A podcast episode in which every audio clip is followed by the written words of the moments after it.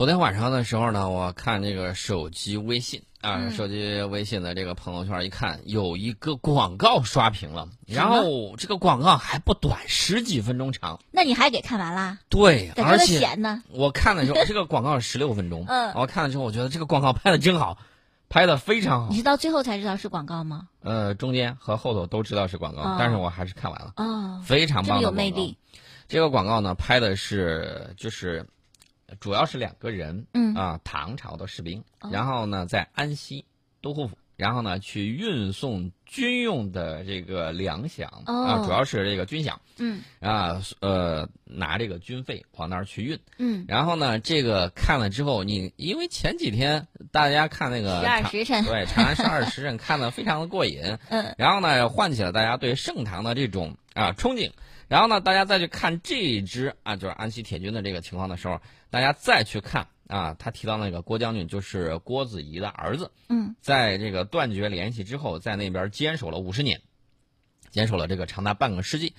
那么这个里面的这个故事背景就在这儿，然后大家再去看，哎呀，那个扎甲特别的这个漂亮，然后呢，让人非常的感动，甚至有人说，我看朋友圈不止我一个人在看啊，看完之后发到这个朋友圈里面，有人说一个广告让我看落泪了，而且落泪好几次。嗯所以说呢，我建议大家可以看一下，应该是银联的这个广告啊，这个云闪付啊什么之类的，大家可以看一下那个广告呃非常棒。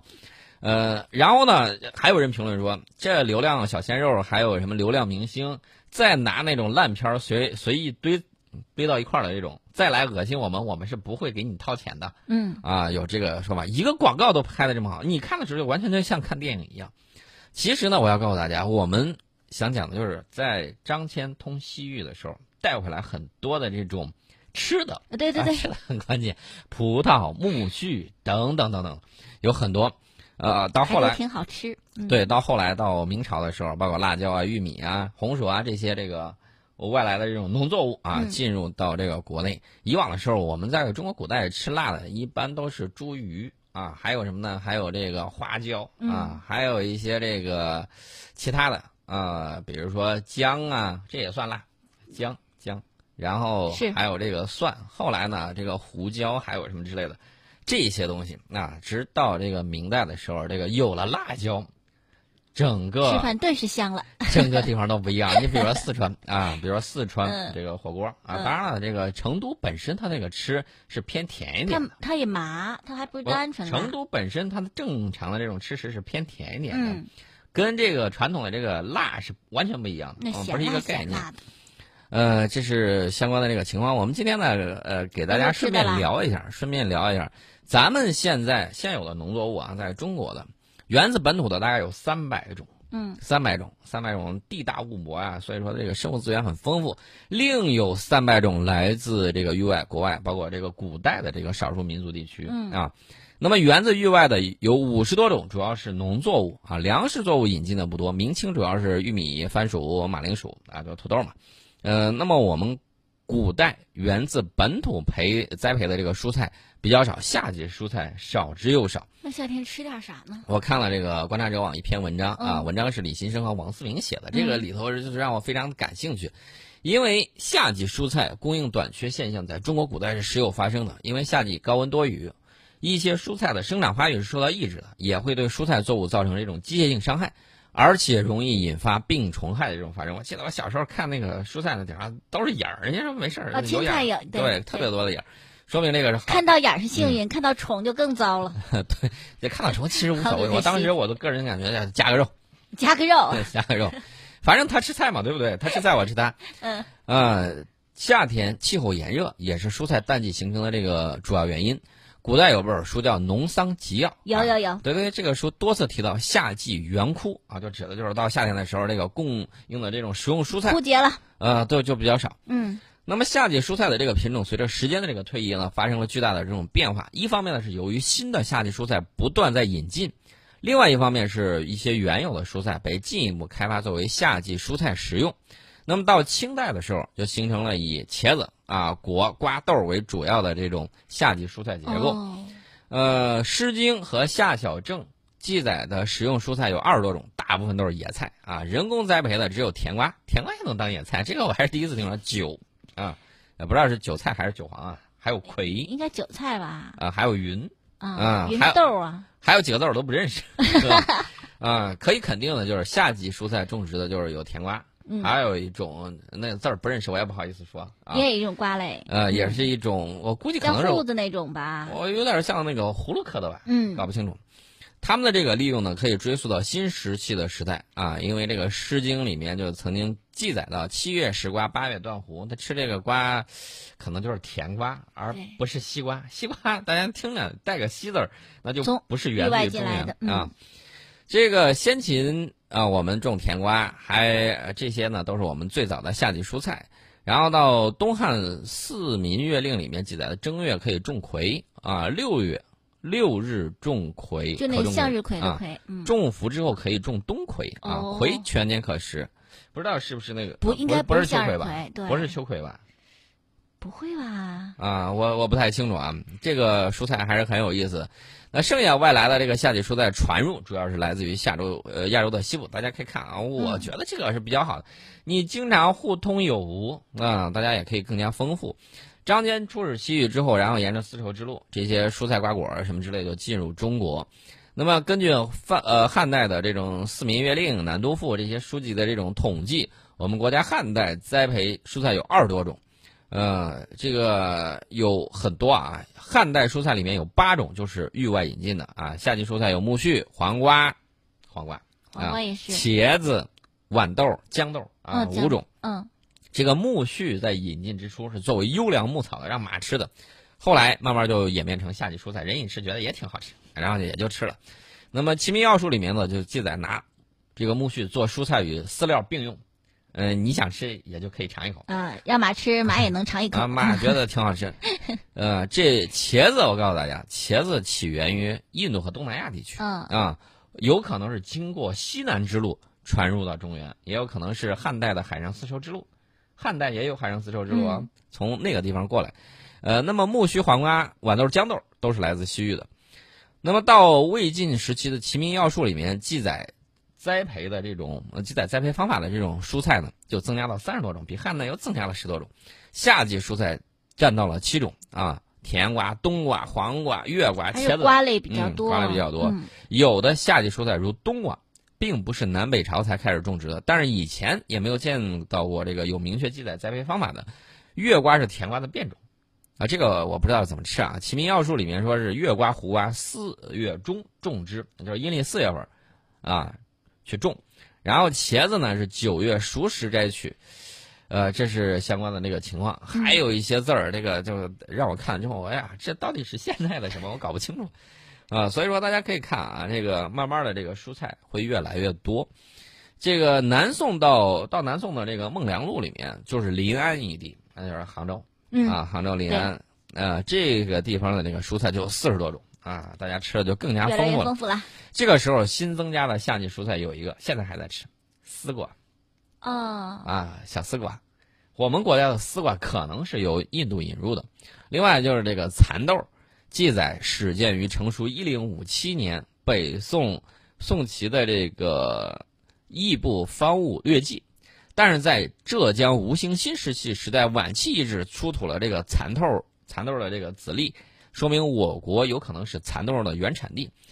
北宋以前没有见过记载，可能是跟这个胡豆混淆了啊，这是相关的这个情况胡，豆是不是就是蚕豆啊？有可能。因为咱们买那种四川那边小零食叫怪味胡豆，嗯其实你一吃就是蚕豆啊。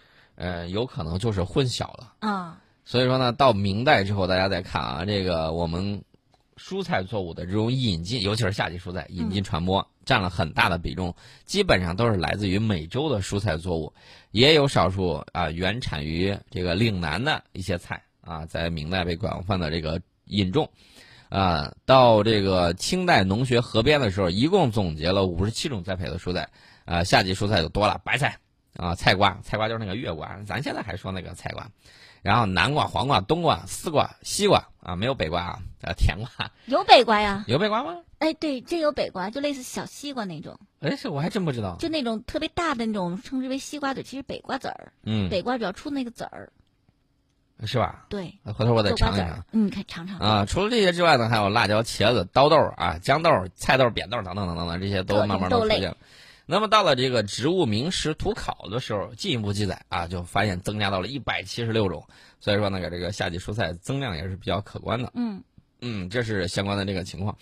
那么其实大家可以看啊，这个蔬菜越来越多啊，汉代就有这个通过丝绸之路引进的大蒜呢、胡葱啊这些品种，这些都几乎占到了当时栽培蔬菜总数的一半。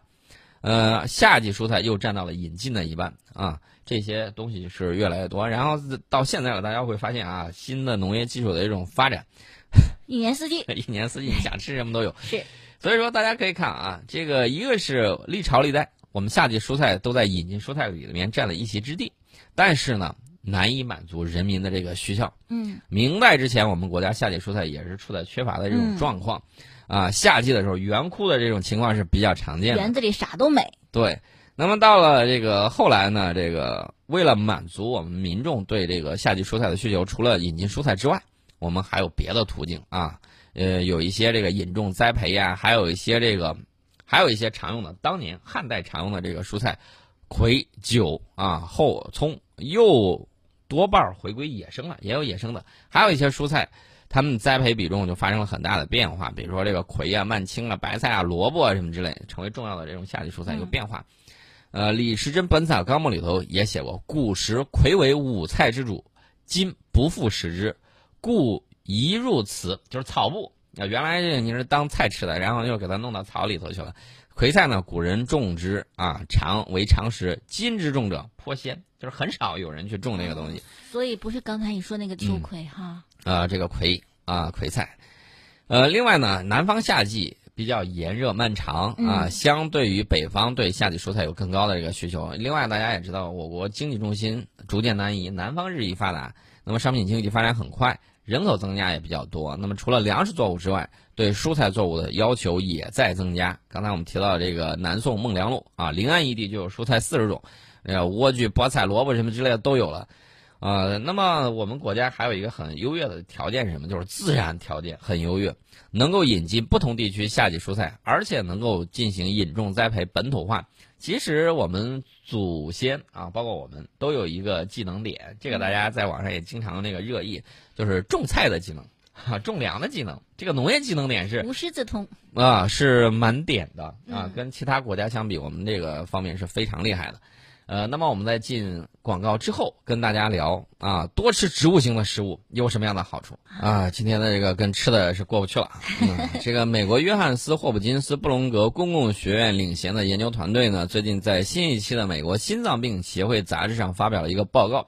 他们这个学会也确确实实这个研究持续的时间很长，嗯他们在一九八七年，然后他一听，哇，三十多年前，一九八七年到二零一六年间，对一万多名美国中年人的饮食习惯、心脏健康状况展开了研究。这些人在研究开始的时候都没有心血管疾病，然后呢，这个研究结果发现，与吃植物性食物最少的人群相比，吃植物性食物最多的人群患心脏病、中风等心血管疾病的风险要低百分之十六。哦啊，因为因心血管疾病死亡的风险降低了，要低百分之三十二，嗯总体死亡风险低百分之二十五。呃，那么美国研究人员就发现，多吃植物性食物，少吃动物性食物的饮食模式，可能有助于大家听好，是可能有助于嗯降低人们因心脏病、中风等心血管疾病死亡的风险。呃，但是呢，这个观察研究也表明，人们或许并不需要完全放弃动物性食物，你不能一点儿都不吃啊，一点儿都不吃也是不对的。多吃动物性食物，呃，口误，多吃植物性食物，少吃动物性食物，就有可能降低心血管疾病的患病风险。那么，美国心脏病协会推荐以植物性食物为主的饮食，前提是选择的食物营养要丰富，且添加的糖、盐、胆固醇、饱和脂肪和反式脂肪含量比较低。比如说，薯条或加奶酪的这个菜花披萨啊，虽然是植物性食物，但营养价值较低，含盐量较高。相比之下，未经加工的食物，比如说新鲜的水果、蔬菜和谷物，是不错的选择。嗯呃，其实说白了就是饮食要向这个东亚看看齐靠拢嗯啊，多吃这个植物性的这个食对，比如说土豆，我记得还说什么呃减肥食品，但是就跟跟宋宇说的，吃薯条是吧？买薯买薯片儿，这个里头含盐热量特别高。对，啊，这是相关的这个情况。另外呢，还有就是什么呢？还有就是地中海饮食有助于降低孕妇糖尿病的这个风险。哦，英国在这方面有研究，说孕妇采用地中海饮食有助于降低在妊娠期这个患糖尿病的这个风险。他们的这个研究呢，是英国伦敦大学玛丽皇后学院等机构的研究人员呢，在新一期的美国科学公共图书馆医学杂志上发的这个论文。他们在二零一四年到二零一六年间调查了英国一千二百五十二名孕妇，这些孕妇呢都有代谢性疾病风险因素啊，比如说肥胖啊、慢性高血压或者是这个高甘油三酯。嗯，啊高血脂。对，那么这就意味着他们在妊娠期出现这个糖尿病、中风等疾病的风险比较高。嗯，那么被随机分成了两组这些孕妇啊，其中一组采取地中海饮食，减少了红肉、黄油和奶油的摄入，同时避免含糖饮料、快餐以及富含动物脂肪的食物。我要这么讲，这个西方的这个食物有一点非常不健康，就是太甜了。中东那块儿啊，那旮沓也有这种情况，一层蜂蜜一层糖，一层蜂蜜一层糖。一下弄七八层，这东西咱们咱们吃的这个甜点，咱们接受不了那么甜的东吃不西。进去。然后他们大口大口吃，你想这含糖的那个能量是相当高的，嗯，所以说呢，他们那边很多东西你吃的时候会觉得腻，啊，这是相关的情况。他的这个甜点确实做的好吃，但是太甜了，太甜了。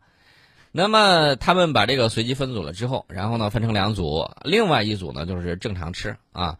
那么对比发现。地中海饮食组女性在孕期的增重少了大概是一点二五公斤，嗯，呃，患妊娠期糖尿病的风险降低了百分之三十五，降了不少呢。啊，什么叫地中海饮食？地中海饮食一种特殊的饮食方式，强调多吃坚果、橄榄油、果蔬、鱼类、非精致谷物、粗粮、豆类，对这些食物、流行于地中海沿岸国家。我说这跟除了那个橄榄油之外，跟咱这儿没啥区别。对，咱咱们现在好多老年人也是这样子的，啊吃点坚果啊，吃点粗粮呀，啊多吃鱼肉啊。对，所以说呢，这个分析结果显示，对于妊娠期糖尿病来说，这种饮食方式还是有降低发病风险的这种效果的。嗯，啊，虽然说没有改变先兆子痫等某些妊娠相关疾病的这种风险，但是实际效果是有一些的。嗯，这是相关的情况。我记得我小的时候啊，这个院儿里头经常会有那什么呢？什么大院儿里头经常会有这个吃的？不是吃的，吃的是核桃。我们那儿院子里头有好多核桃树。核桃树叶很香的啊，对，呃，不是吃的，而是核桃树旁边有什么呢？有堆了很多那个沙子，有粗沙有细沙，尤其是那个细沙，这不建筑材料吗？嗯嗯，然后小孩们就在那顶上掏土啊，玩沙土玩的特别开心。但是大人还，我们那儿大人都比较鼓励小孩去玩这个，嗯玩玩泥巴，玩玩这个沙子，有助于你这个提高免疫力啊，不接触点脏东西。接触点脏东西。那么为什么大家会发现一个情况，就是乡下的孩子经常比城里的孩子要皮实呢？这种情况不光是在中国，在美国也有这样的情况。美国俄亥俄州州立大学啊，这些机构的研究人员呢，最近在国际期刊《免疫学前沿》杂志上发表论文说，婴幼儿时期适当接触一下农场的这个牲畜，有利于免疫系统的这种发育。嗯那么研究人员呢，就收集了十名年龄在六个月到一岁之间的俄亥俄州婴儿的粪便样本，其中五名婴儿来自俄亥俄州的阿米什人家庭，他们如今仍然在依靠农耕、饲养牲畜等方式来满足生活需要。另外五名儿童啊，就是这个婴儿，来自于俄亥俄州一个中等城市，家里头没有这个牲畜。分析显示，这个与婴城市婴儿相比，农村婴儿肠道中有更为多样的微生物和更丰富的有益细菌。那么，为了进一步探索肠道微生物与免疫系统发育之间的这个关系，研究人员呢还把婴儿粪便中的这个微生物移植到新生小猪的这个肠道之内，结果发现，农村婴儿的肠道微生物会使新生小猪的免疫系统更加健康，特别是会使肠道中的淋巴细胞发育更好。那么之前已经有研究显示，农村生活有助于减少过敏和哮喘风险。研究人员就说，良好的卫生习惯很重要。但是从免疫系统的角度来看，孩子从小从在太干净的环境中长大，免疫系统会失去一些与微生物接触并且发育完善的机会。对，因此呢，让孩子到农村中适当接触在许多人印象中有点脏的牲畜，反而有利于免疫系统的这种发育嗯，啊，这是相关的这个情况。事实当中我们也见到过，是吧？事实当中，我们尤其是看到有一些医护人员啊，特别爱干净，然后这个子女也特别爱干净，结果出去，就生病。对，会导致这种情况。所以说，它适当的脏一点，哎，有一句老话，不干不净吃了没，有一定的道理啊，有一定道理，因为你并不是必须要和外界接触，你要在一个密闭的环境里面长大，你一出去就不行了。啊，不能做温室的花朵，人还是要在自然之中锤炼一下。